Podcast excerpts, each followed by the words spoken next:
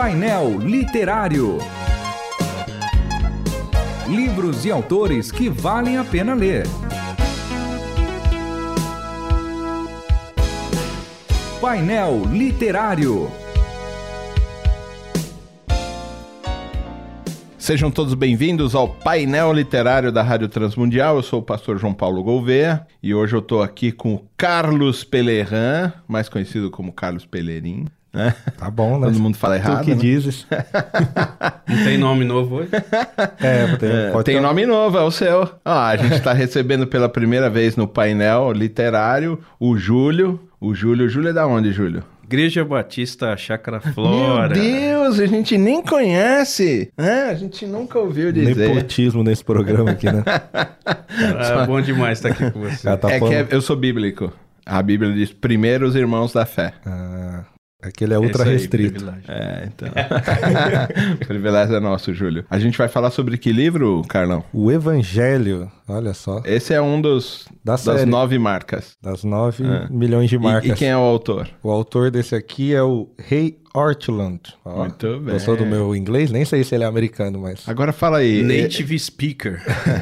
e- Esse livro fala do quê? Qual é a ênfase que ele dá sobre o evangelho? Porque o evangelho a gente até entende boas novas e tudo mais. Mas qual é a ênfase mesmo que ele dá no livro? Ele trabalha primeiramente como a gente aplica o evangelho na nossa vida. Então ele separa, o livro tem algumas partes, apesar de ser um livro curto de 120 páginas, metade do livro ele vai separar entre como eu aplico o evangelho na minha vida pessoal, como eu aplico o evangelho na minha igreja e como eu aplico o evangelho em todas as coisas. E depois ele vai dando conselhos práticos de como você faz para que o evangelho realmente atinja o seu objetivo. E ele também na segunda parte ele é um pouco mais motivacional, falando que assim, o caminho não é fácil, mas se você entender o evangelho para você, para sua igreja, você vai conseguir aplicar ele em todas as áreas da sua vida. E aí você vai ver o quão transformador o evangelho é de verdade. Mas como é que ele define evangelho? É, a gente tem a definição mais básica de todas, né? Que todo mundo fala boas novas, mas ele aplica como realmente um. A gente pode dizer um estilo de vida. Não é simplesmente você olhar e ler o texto, mas realmente você aplica aquilo como uma maneira que você vive. Então o evangelho para ele está muito mais ligado à forma que você encara a sua vida, à forma que você leva o seu relacionamento com Cristo, do que basicamente você só ler o texto. Como é que você vê o que é o evangelho, Júlio? Apesar de ser boas novas, né? Todo mundo já sabe que é isso. Respostinha de concílio, né? Como uma boa notícia, me parece que ele vai dizer, ah, tem uma boa notícia para te dar, né? Isso é evangelho. É, que boa notícia é essa? O que que realmente, como é que a gente definiria essa coisa da notícia que é, que é agradável, uma notícia que vai, que pode mudar a sua vida de forma geral? É, o evangelho é poder de Deus, né? Como a palavra fala, mas é poder para a salvação,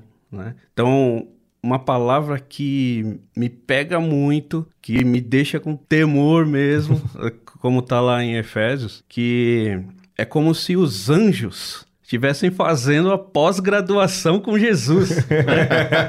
Só que os anjos estão observando a igreja, pregando o evangelho. Então, quando a gente fala de poder, a gente treme na base com essa perspectiva, né? O poder do evangelho. E poder do evangelho agindo em nós, agindo na igreja, né? Individualmente e quando a gente está junto. E como o autor vai colocar essa- essas três esferas, né? esses três aspectos, né? Quando a gente está só nós e quando a gente está em comunidade. Aqui ele trabalha algo que eu acho muito interessante, apesar de ser, entre aspas, o menor capítulo do livro, eu acho que é onde a gente mais trava como cristão, que é na igreja. Porque é onde ele passa mais rapidamente, mas ele, ele tem uma visão muito otimista. Eu gosto também da série, porque ele tem uma visão muito otimista de que vai dar certo. E às vezes eu acho que eu sou muito pessimista quando eu faço minha leitura de mundo. Porque a gente meio que trava em como aplicar o evangelho para a igreja. Olhando, nós aqui estamos na mesma igreja, então é mais fácil, né? Mas quando eu olho a gente aplicando o evangelho na nossa vida pessoal, parece que a gente entendeu bem a parte do, da fé individual. Mas quando a gente vai para a fé comunitária, a gente não consegue avançar muito. E aqui no livro, apesar de ele passar de uma maneira clara, sempre que eu olho para a maioria das nossas igrejas, a gente não consegue reproduzir esse evangelho que impactou a nossa vida na vida da nossa comunidade. Às vezes a gente olha para o lado e fala, mas rapaz, acho que esse cara ainda não entendeu o evangelho. Ele tá do meu lado aqui há 10 anos, mas eu não consegui passar para ele a mensagem real do evangelho. Vocês não acham que,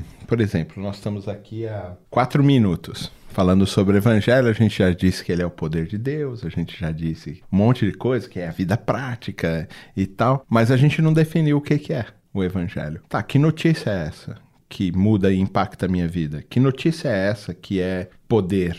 Entendeu? É, será que a igreja tem consciência do que realmente é o evangelho? Porque pode falar qualquer coisa. Ah, é entregar sopão de madrugada na rua, é entregar cobertor, é acolher os refugiados, é não praticar nenhum tipo de maldade, não mentir. Mas peraí, o que, que é realmente o evangelho? Que, ou, ou essa notícia? Que notícia é essa que impacta tanto a minha vida, que muda tanto a minha vida, que é tão poderosa para alterar completamente a minha vida? A notícia do sacrifício de Cristo por nós, né? Só que eu acho que a gente tem uma dificuldade, como cristãos de uma maneira geral, de definir as coisas. Que a gente quer filosofar bastante. A gente quer encher porque a gente não quer falar algo tão simples. Ah, o evangelho é que Cristo veio, morreu e vai voltar para nos salvar, por exemplo. Então a gente tem dificuldade de dar uma resposta dessa porque parece que a gente tá empobrecendo a coisa, quando na verdade ela é simples. Então quando você pergunta para qualquer irmão da igreja o que é evangelho, o que é Deus, o que é Bíblia, todo mundo fica, ah, a gente dá uma filosofada dar igual uma a gente fez aqui agora, é. mas tem medo de falar o que é de verdade, que vai que é mais que isso, né? Então, evangelho, essa boa notícia é qual? A vinda do Messias. Legal, mas é, quando a gente celebra a ceia, por exemplo, a gente está pregando o evangelho. Estamos proclamando. exato. Sim, Tá. Então ele tem a ver com a morte a comunhão e a, volta. ressurreição. ressurreição. Então o evangelho é simples. Ele morreu e ele ressuscitou. E eu posso ter esperança que se eu tô aderido à morte de Jesus, ou tô consciente da morte, tô é, com fé e crendo na morte e na ressurreição, eu morro com ele e ressuscito com ele. E essa é a boa notícia? Foi fácil, né? Foi simples. Foi simples. Porque você vê como a gente tem muita dificuldade com o evangelho, eu acho que a igreja também tem, porque acho que as pessoas, realmente, como você falou, querem filosofar demais. A coisa é simples. Qual é a boa notícia? Ele morreu e ressuscitou pelo poder de Deus. E se eu acredito em Jesus, eu morro e ressuscito com ele. Essa é a nossa esperança. Né? Parece a coisa mais simples do mundo, né? E você acha que o autor trabalha esse aspecto que a gente tem mais dificuldade, que a gente acabou de colocar aqui, acabou de provar, que entre nós, quer dizer, individualmente está muito claro. Então, de repente, nós três aqui fazemos a nossa devocional, temos o nosso relacionamento com Deus. Aí, quando eu te encontro, eu quero te filosofar, em vez, em vez de ir no que é simples e, e a gente viver isso na prática. Você acha que o autor, dentro desse aspecto, ele, ele trabalha essa parte prática da comunhão? Eu acho que ele foca mais num terceiro ponto, que é a esperança da volta. Como a gente falou, né? ele morreu, ele ressuscitou, a gente vai ressuscitar com ele, com a esperança de que ele vai vir para nos levar. E ele trabalha muito isso aqui, de que a gente precisa ter a esperança na volta dele, senão a gente não vai conseguir avançar na nossa fé. Senão a gente vai se prender em coisas básicas. Ontem estava discutindo com o pastor JP no carro, e a gente também fica muito, ah, como é que eu vou fazer? Será que eu, eu tenho que fazer as coisas senão a minha salvação está em jogo? E ele está trabalhando aqui também isso, de beleza, você entendeu que você já está salvo em Cristo? Então agora vamos avançar. A salvação não é mais uma preocupação, porque ele vai voltar. Então ele trabalha bem isso no livro. Tem esperança da volta dele? Então agora é hora de você dar o segundo passo na fé e parar de se preocupar só com isso. Então, essa, essa é a relação. Ele é poder de Deus para salvação, como você frisou, Júlio, e, e eu tenho relação com isso. Então, a priori, eu entendo o evangelho. É, ele morreu, ressuscitou, e eu guardo a esperança de que, morrendo com ele, ressuscito com ele, né? Pelo poder de Deus. Ótimo. Isso é o evangelho. Agora, o quanto isso impacta a minha vida na vida diária. A gente percebe pelos frutos das pessoas que talvez elas não entenderam essa questão de morrer com Cristo. A gente está vivendo só um aspecto da boa notícia. Ah, a esperança da ressurreição. Legal. A esperança de estar com ele no futuro eterno. Mas assim, será que a gente ah, consegue notar na igreja nos frutos de que ela morre para poder ressuscitar? De que é preciso ah, o grão morrer para ele poder germinar?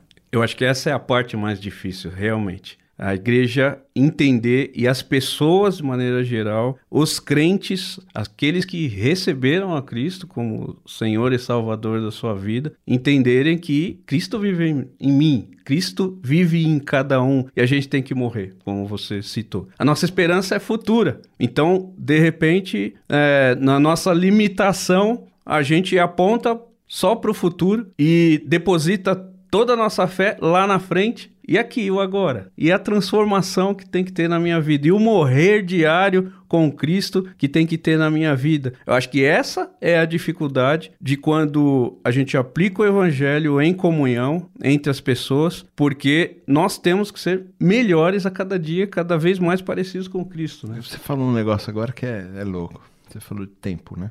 A gente vivia no tempo passado sem Cristo, mortos, sem esperança de ressurreição.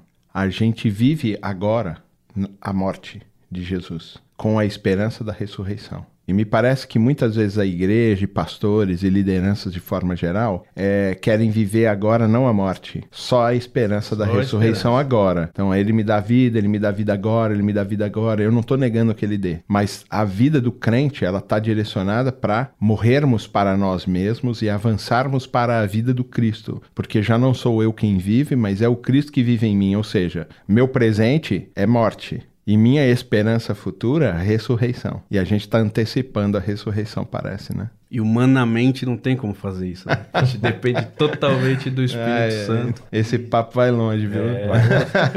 Daria para fazer mais, mas acho que é muito legal isso aí. Muito bom ter vocês aqui hoje junto comigo, viu? Até semana que vem. Até semana que vem. Até semana que vem. Você ouviu Painel Literário. Produção e apresentação: João Paulo Gouveia. Realização: Transmundial.